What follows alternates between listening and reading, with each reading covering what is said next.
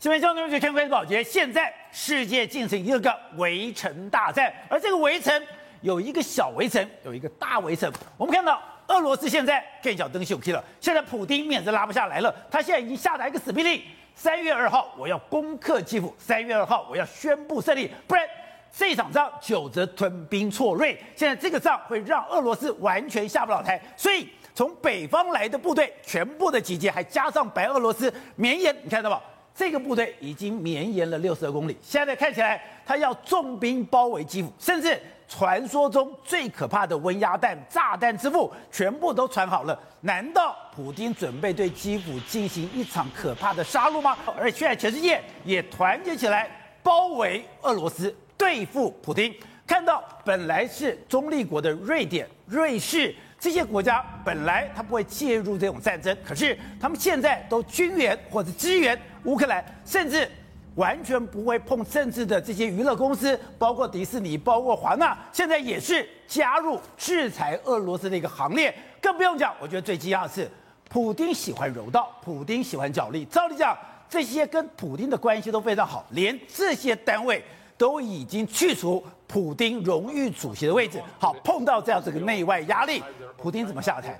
普丁现在如果不能下台的话，大家都来看他会做出怎样疯狂的举动。好，我们今天请到了编辑代表首位的财经专家黄寿松，你好，大家好。好，这是美岛电视报董事长吴子嘉，大家好。好，第三位是时评李正浩，大家好。好，第四位是资深媒体姚慧珍，大家好。好，第五位是资深媒体王瑞德，大家好。好，第六位是全球防卫杂志的采访主任陈国民，大家好。好，So，我看到现在。两个围城，没错，就在看发生当中。一个是，哎，你说现在已经传出一个消息，现在普丁下达了一个死命令，对，三月二号我要有一场胜利，对，三月二号我要打下基辅，所以他现在已经成兵边界六十二公里的长蛇阵，现在要包围基辅，没错，而且可怕的是，他要血洗基辅吗？对，另外一个就是，哎，全世界被乌克兰勇敢感动了，没错，从来没有这么大规模的制裁一个国家，对，你说这个。这种制裁，这种全面性的压制，对，已经对普丁伤筋动骨了吗？乌克兰的反抗让整个普丁完全出乎意料之外，所以他现在下令三月二号之前一定要给我拿下基辅。他现在部队从北方来，绵延六十四公里的这个战车长城已经抵达基辅近郊。他说为为一定要包围基辅，三月二号之前要拿下基辅，这是对基辅一个包围战，这是对乌克兰的一个歼灭战。这是小包围，但是现在全世界对俄罗斯进行一个大包围。宝杰跟大家讲，这样大包围的下场之后，基辅或许在几天之内可能会被拿下来，但是俄罗斯从此伤筋动骨。哦，他的国家没有亡国，跟亡国是几乎是没有两样。所以说，不管你今天能拿下基辅来讲，全世界对抗俄罗斯的气氛对已经完成，而且更可怕的是，现在俄罗斯已经是个无差别攻击了。没错，所以你看啊，实际上我们不是讲吗？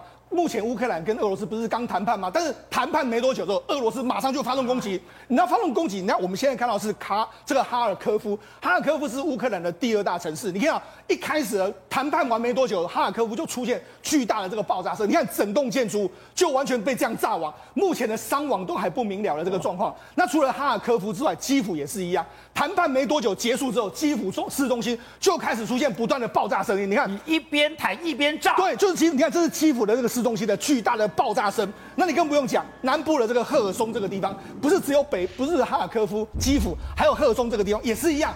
马上谈完没多久，又出现一个爆炸。当地的市长就说：“民众，你千万在家里面，你不要出门，出门你会非常非常的危险。”好，那如果你用这个导弹飞弹发射就就算了，现在还说什么？你疑似发射极速弹？你可以仔细来看哦，这飞弹的这爆炸过做过程里面是一连串的这样爆炸。对，一连串的这个爆炸的时候，哎，宝姐，一连串的爆炸的时候，你这个伤亡恐怕会更多啊。所以你是一颗炸弹有多弹头？对，没错。那这是发生在他们购物中心的这个地方，你看。购物中心的时候，你看原本你看一爆炸是这样一路这样爆爆爆爆爆这样过去，这种爆炸的这种极速弹的这个攻击，真的是让人家非常非常担心。你看很多的民众民宅已经被炸成马蜂窝，那很多世界上来说的话是横尸遍野，但是这样并没有阻止乌克兰人抵抗的决心。你看泽伦斯基也跟你硬起来了，他说好，我不加入北约，但是我要加入欧盟。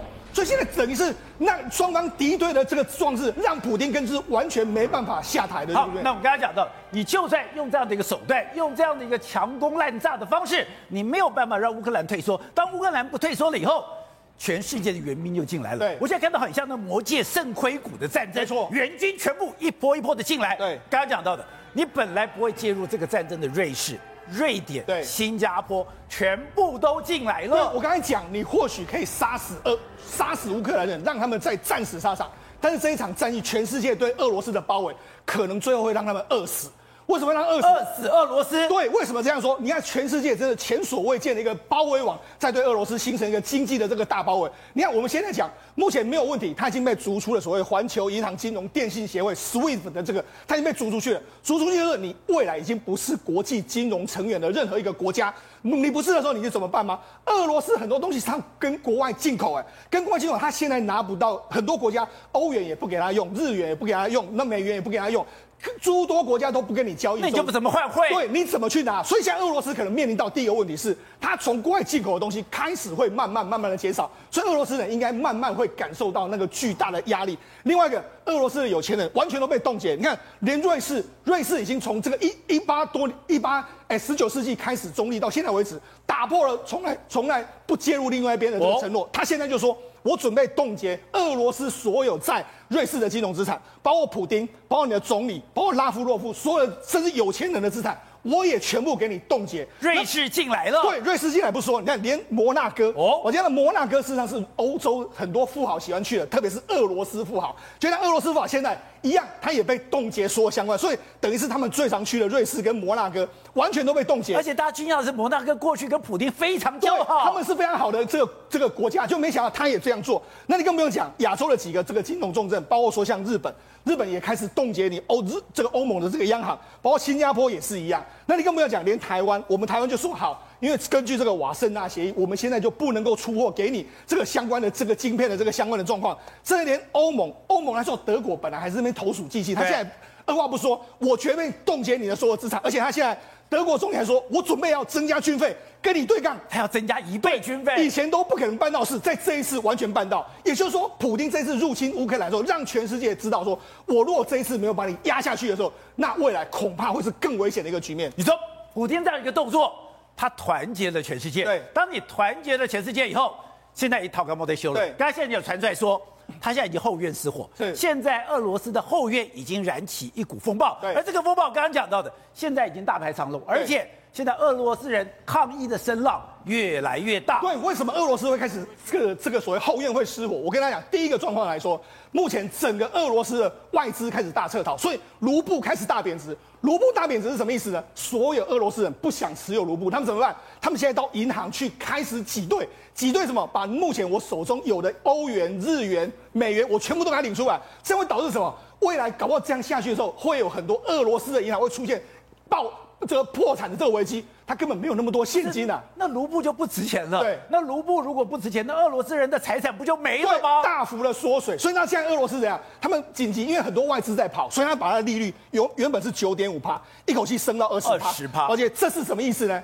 通常一个国家金融要崩溃的时候，他就会做这样的动作。所以现在已经告诉你了，俄罗斯的整个金融体系已经开始面临到大崩溃的一个局面。你说利率升到二十趴，对，那是老鼠会才有的利率。没错，现在欧洲，现在欧俄罗斯就是这样局面。那你也，因为现在俄罗斯所有在国外的银行全部爆点，你看他在这个美国有挂牌一个叫 Silver Bank 的这个银行，这个联邦银行，就没想到他一口气就直接狂泻了七十一趴。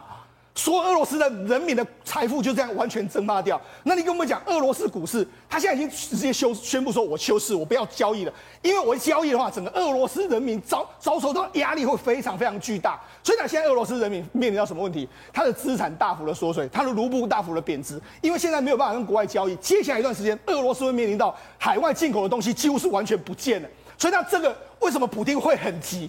因为他赶快把这个搞定之后，他可以回来做其他事。如果一直拖下去的时候，我跟你讲，普京要打这场仗，恐怕有非常非常大的这个难度。难怪说普京现在在他的这个里这个办公室里面，对，暴跳如雷。对，而且你知道，事实上我在说，对俄罗斯伤害更大的是什么？因为俄罗斯有非常重要，就是过去用石油和天然气，就没有哎。过去这些所谓的唯利是图的大公司，它现在居然也跟俄罗斯在切割哎！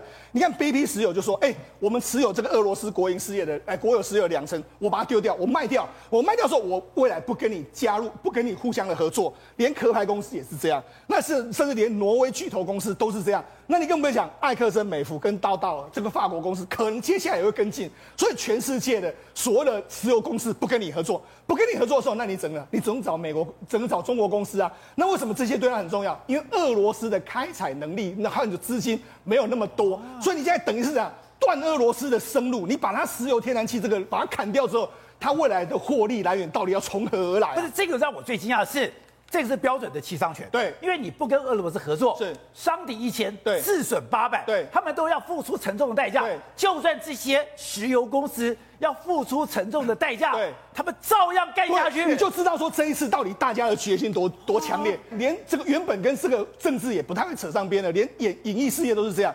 迪士尼就说：“哎、欸，我原本在俄罗斯要这个《青春养成记》，还有《尼罗河谋杀案》，我我就直接下了，我不要在那边上了，不上映了。对，甚至连华纳兄弟原本的这个蝙蝠侠，他说因为乌克兰的人道危机，我也我也要下了。另外的 Sony 原本有个摩比斯，这个是漫威的这个影片，他也说那我就直接下。所以现在不只是我们刚才讲到的这个所谓的这个能源业、电信产业都是这样，那甚至还有包括什么，连国际的这个国际的比赛都是一样，国际比赛对，像 FIFA 全世界的最重要的，这我最新的协会对。”以前普丁很喜欢柔道，对，他喜欢脚力跟柔道。是过去他跟国际柔道总会关系非常好，他还是荣誉主席。对，竟然把他给踢出去了。那过去普京其实常常出现到柔道的场合，他也直接转线过过给你。就像现在，他直接把你拔掉，你的这个荣誉主席还有大使的地位，我给你拔掉。所以现在也可能取消在俄罗斯相关的这个比赛，甚至连 FIFA 国际的足球总会，他也跟你说，我现在准备了你欧洲这个相关的这个比赛，我都国家队还有欧洲。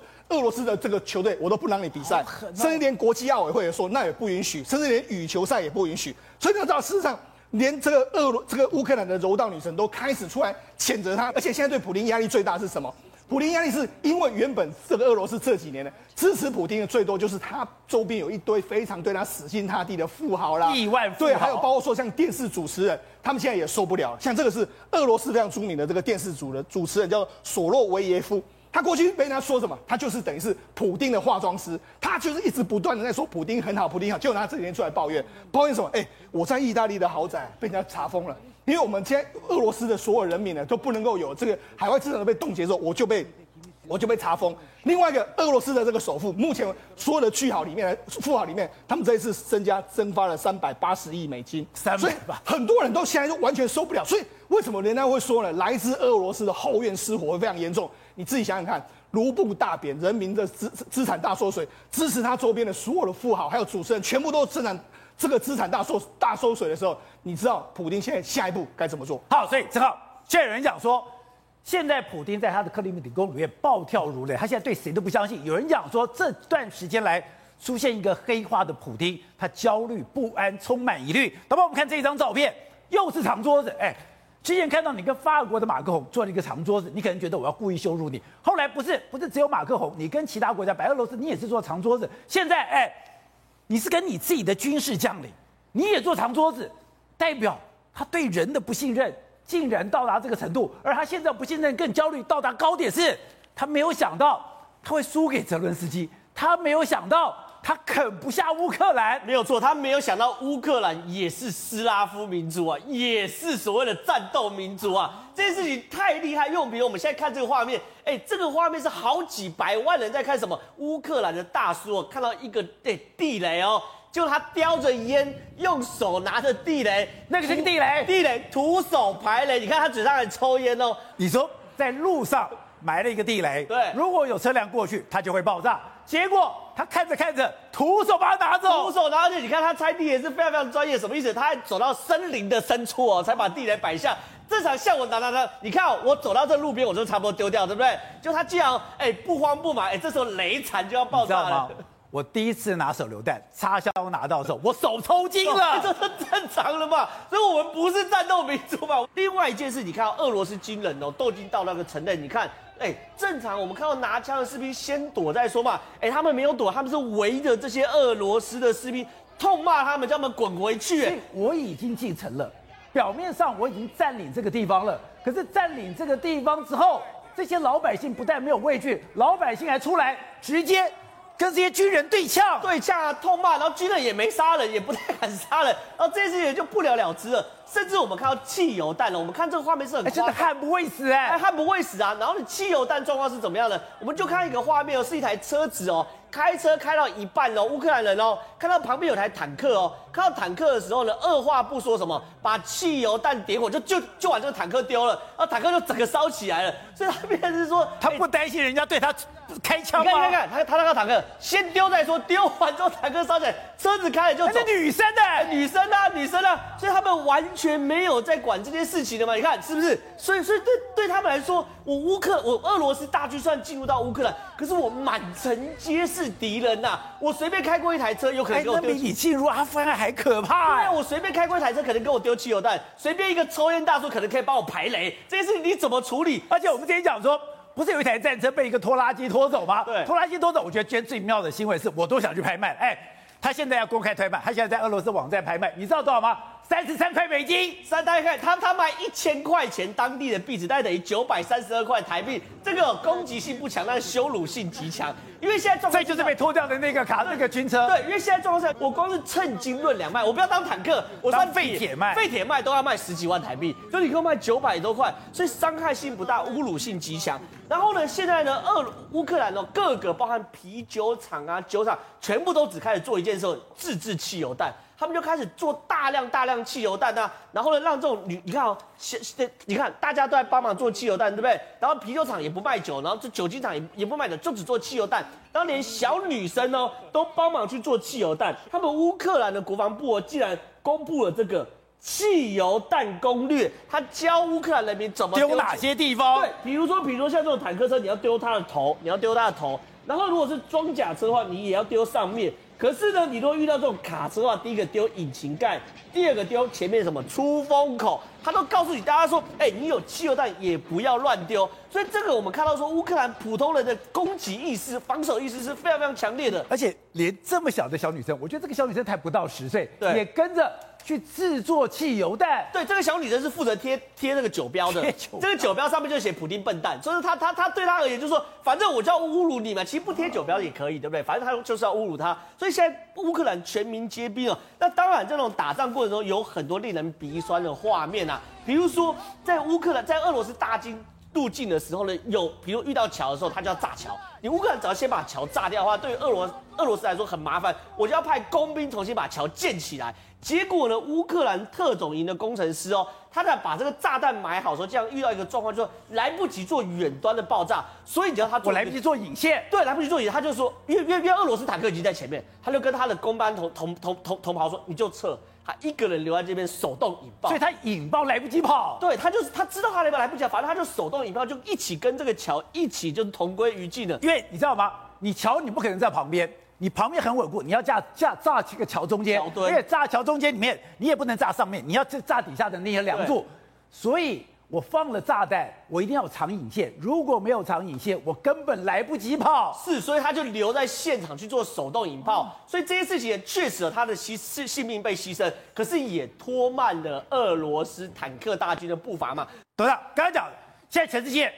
从来没有这么团结一致的对付一个国家，对付一个人。现在连哎，刚刚讲到一些体育组织、一些娱乐事业，全部都进来了。另外就是普丁陈兵边界，哎，他现在已经包围基辅。刚刚讲他的车阵有六十二公里，现在等于说他要取得一个有意义的胜利。可你说现在普京很尴尬，进不得，退不得。他打基辅不是打基辅是对，怎么都下不了台了。他有。基辅现在在聂贝河的这个上这个这个上面啊，它有八座大桥。以普丁现在战力来讲的话，它是可以打可以攻打进去的，攻打进去也可以占领的。但是它又可能尴尬在哪里？因为基辅是一个文明的古城哦，它古老的一个，它是个世界遗迹，世界的重要资产。对，他把它打烂掉的时候呢，就上就对他自己各开始要保护俄罗斯的资产，会恢复俄罗斯的荣光。他一开始就讲，我们是斯拉夫民族，我们是东正教，而基辅就是东正。要跟斯拉夫民族的重精神重心，找千年的精神重心，大家一搞他怎么办？然后第二个更糟糕的是，怎么突然间乌克兰那么会打？对，为什么？对啊，他们想说，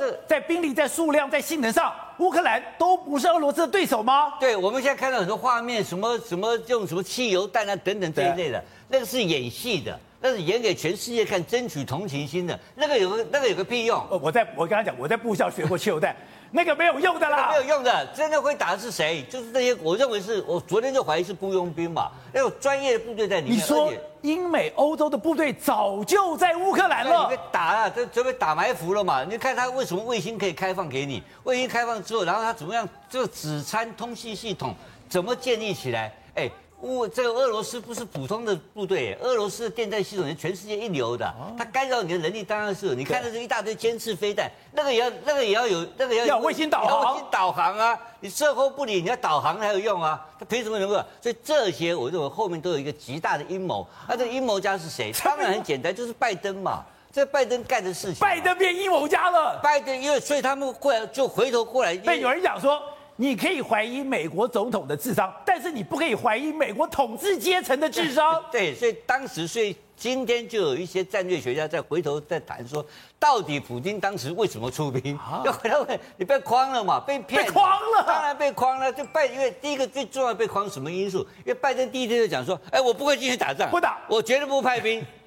兵在里面，早就在里面了嘛，不是一大堆美国顾问吗？不是吗？啊，顾问不是很多年，他有很多年非常多年的美国顾问在帮助乌克兰的部队在打乌东吗？不是早在你们，那时候怎么没有派兵？对，可是这个到底多少兵你不知道，所以这个早就渗透在里面的东西了。所以我觉得这个事情是个大阴谋。这第一个他，他他呼轻视拜登。第二个其实是欧洲嘛，欧洲，因为欧洲这些人被他用这个，就被他石油天然气天然气搞得头昏眼花。这个还有开始战争开始的时候，欧洲人干什么？还是囤天然气啊！哎，这些人没有用，以为普京以为你们被我掐住咽喉了，唯利是图。他认为说我打你不会怎么样，结果被框掉了。好，所以瑞德刚刚讲到的，现在大军成兵在乌在基辅边界，在基辅边界还讲说，哎，我给你们一点时间，让你们基辅可以离开，就代表。我要在这里面进行一场屠杀吗？现在俄罗斯进到进到了乌克兰，包围了基辅，最后最近的这二十四小时真的是关键时刻吗？对，没错。那么事实上，我要告诉各位的就是说，为什么？那么为什么这个俄罗斯啊，那么入侵乌克兰，震惊全世界，而乌克兰能够撑到现在第六天呢、也是震惊全世界啊？为什么？因为很简单，除了乌克兰人那么很勇敢的拿起来武器来保卫自己家园之外。其实最重要的原因是因为普丁太骄傲，骄兵必败。他太骄傲，他没有把最重精锐的重型武器跟部队放在第一线直接攻打进去。他连战斗武装直升机，你没有发，你没有发现吗？他没有一次出动几百架的战斗武装直升机飞进去基辅里面，飞进去这个在哈尔哈尔科夫哈尔斯夫里面，没有用这样的动作呢，直接进去啊？为什么？因为他看不起乌克兰。你如果是比你的军队跟战力呢，如果是他十倍以上，我认为我随便派一个打就打进去了嘛。所以你说，现在普丁的最强部队还没出动，那他的最强部队出动会怎样呢？现在经过美国人造卫星所拍摄，昨天还说只有在这个基辅外围五公里，对不对？现在整个部队一直长一字长蛇阵全部摆开啊，大概保守估计有六十几公里的这个车阵嘛。前面摆在前面的是什么？摆在最前面，也就是在基辅的这个郊区外面的，是坦克车、装甲车啊，这些所有的装甲运兵车都在外面。但你知道后面源源不断是什么？什么？是它的油弹补给，包括油跟弹的补给车，你知道吗？包括粮食的补给车，全部是大型的这个卡车，全部都在外面。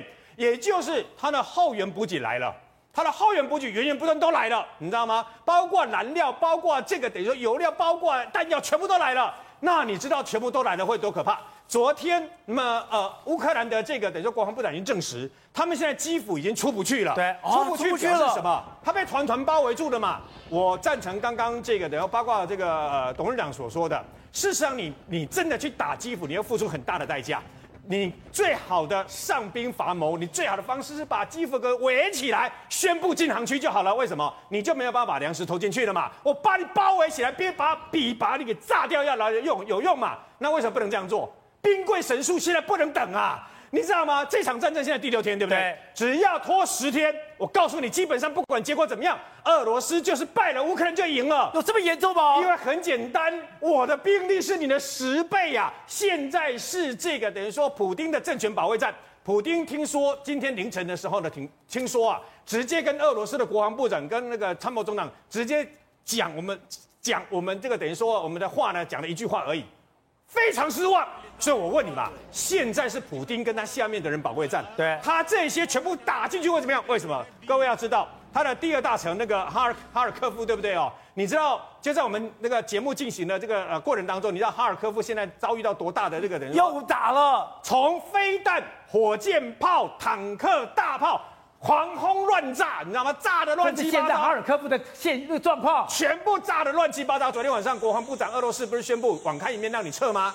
当万一波兰的这个第二波的谈判破裂的话，再来就是层层封锁攻打进去，整个基辅第一大城即将成为人间炼狱。我们刚刚讲，现在整个俄罗斯有点像疯狂状态，他太没面子了。现在全世界都联合起来要对付他，所以他要赶快结束战争，就要用一种非常恶劣、强烈的手段。